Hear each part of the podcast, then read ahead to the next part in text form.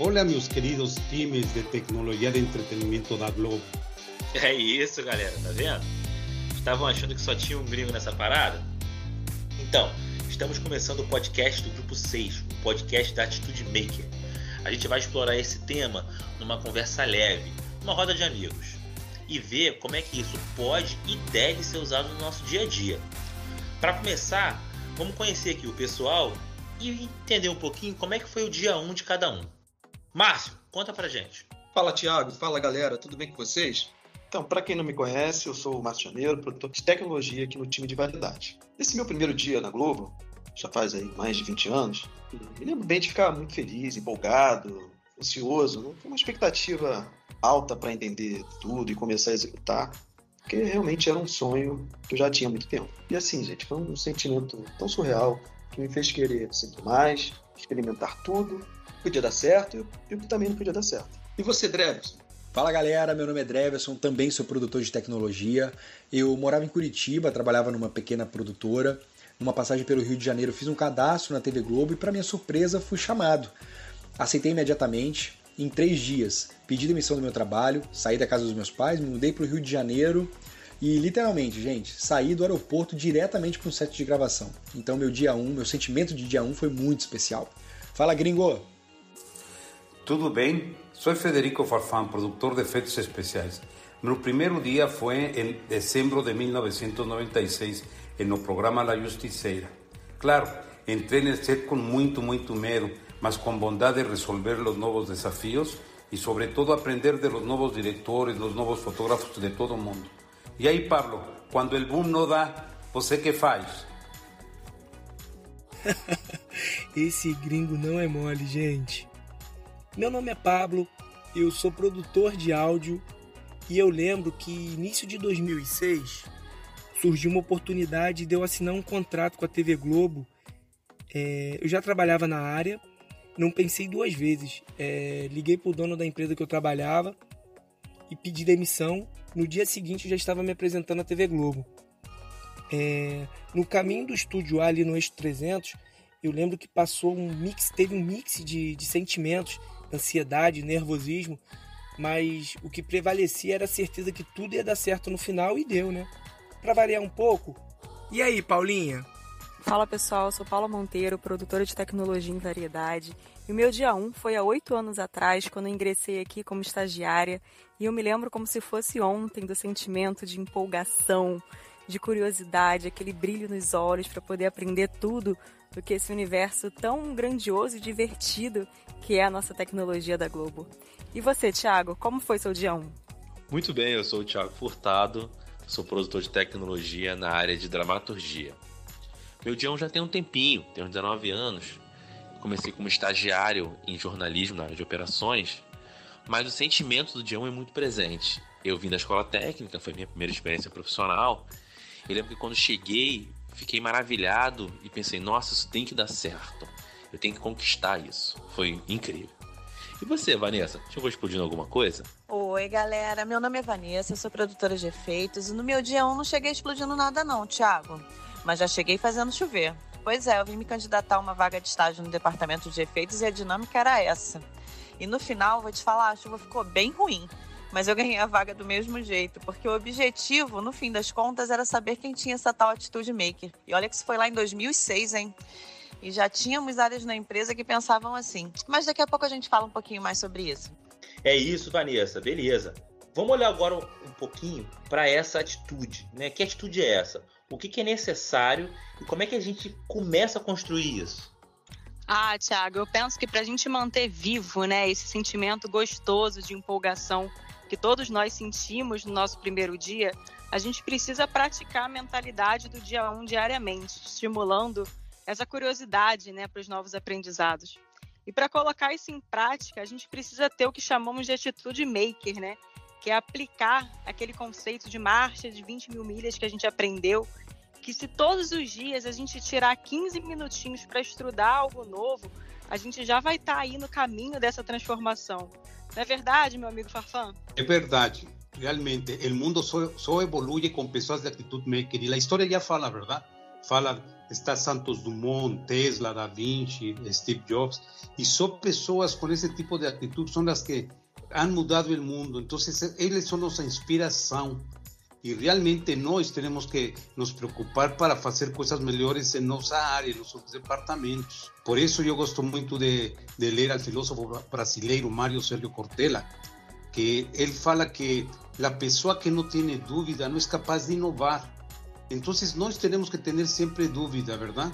Porque senão não vamos para frente. Todos os dias nós temos que perguntar que coisa nova posso aprender, as coisas que escutamos no dia a dia com nossos companheiros, são coisas que nos perguntamos e queremos nos superar. Ninguém quer ficar para trás, porque se alguém fica para trás, sabe que eh, a juventude vem aí correndo atrás de um, verdade? Então nós temos que ficar atentos em todo dia, tudo, todo dia, ir nos transformando, ir aprendendo.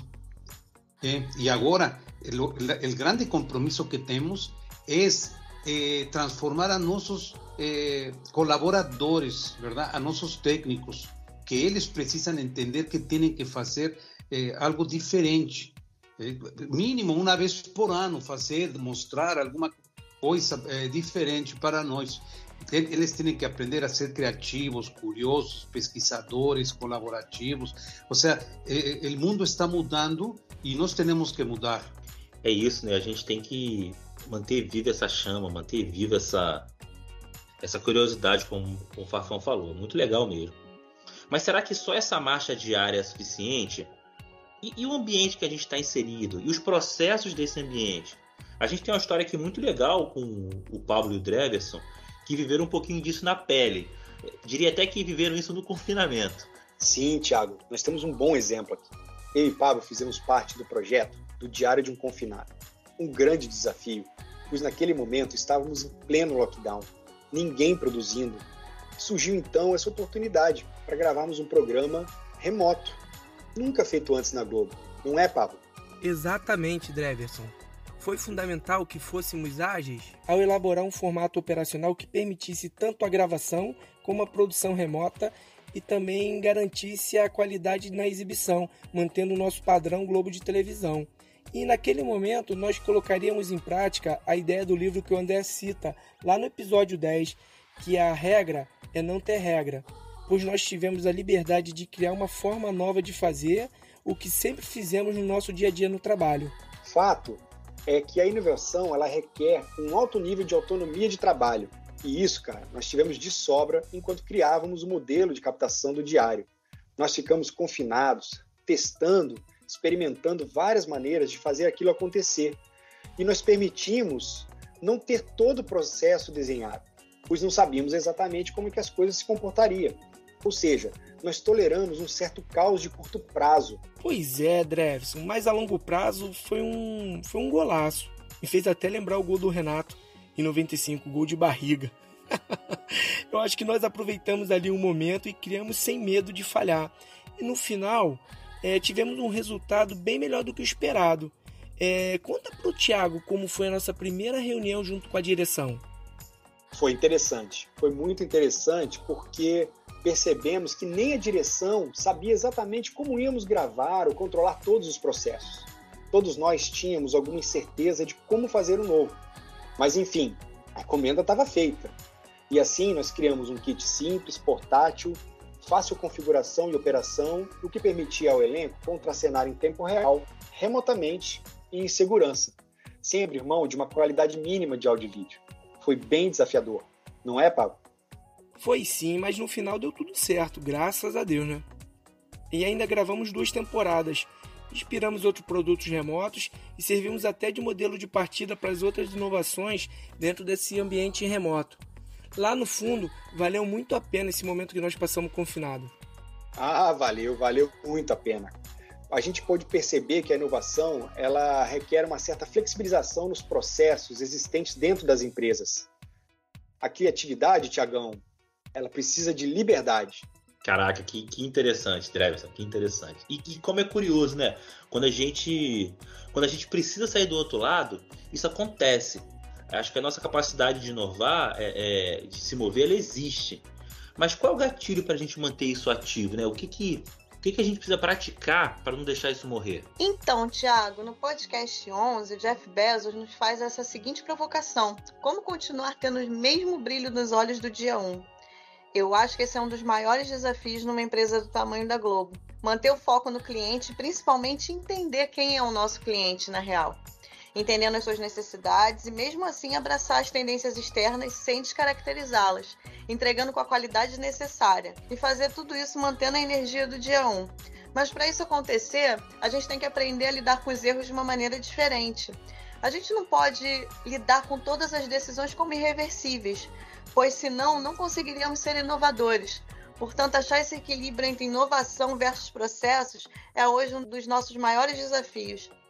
Verdade, Vanessa, com certeza. E a gente tá, tá a gente tem diversos exemplos, né, de, de situações em que manter essa atitude, manter esse, esse olhar pro, pro, pro fim é, é, é fundamental. A gente, por exemplo, tem um. Quando a gente fala assim do, do filme mais é, rentável da história até o momento, de repente a gente pensa ali alguma coisa da Marvel, da Disney, ou Titanic, né, que foi um grande sucesso. Mas na verdade foi um filmezinho chamado Atividade Paranormal. Eu por acaso gosto do gênero, já tinha visto, mas enfim, quem não viu, é, é, um, é um filme sobre barulhos dentro de uma casa. Mas o mais interessante é que assim, o orçamento deles era de 15 mil dólares e ele rendeu 197 milhões de dólares. Isso dá mais de, de, de 1 milhão 300 e poucos mil por cento. E eu tenho certeza que numa produção é, com um orçamento desse tamanho, problemas tiveram, gente reclamando, acho que tudo que podia dar errado, de repente deu num ambiente desse. Mas acho que o foco, né, a vontade de realizar, é, você acordar todo dia e pensar que, pô, hoje é o meu primeiro dia nessa produção, é o que com certeza fez diferença para essa galera e acho que é o que a gente precisa também sempre buscar vim para trabalhar com esse sentimento de que vou fazer de, desse dia o meu primeiro dia aqui e que as coisas vão dar certo. Até como eu comentei sobre filme de terror, e, e o medo de errar, como é que é? É, Tiago, acredito que a obsessão de atingir objetivos internos na primeira tentativa acaba sobrecarregando e desgastando a equipe. Gera também aquela cultura de medo de erros, muitas vezes exagerada, que acaba desmotivando as pessoas que estão fazendo tais tarefas. É preciso aceitar as falhas, pois nem sempre são irreversíveis, e muitas vezes é delas que conseguimos tirar novas e melhores ideias.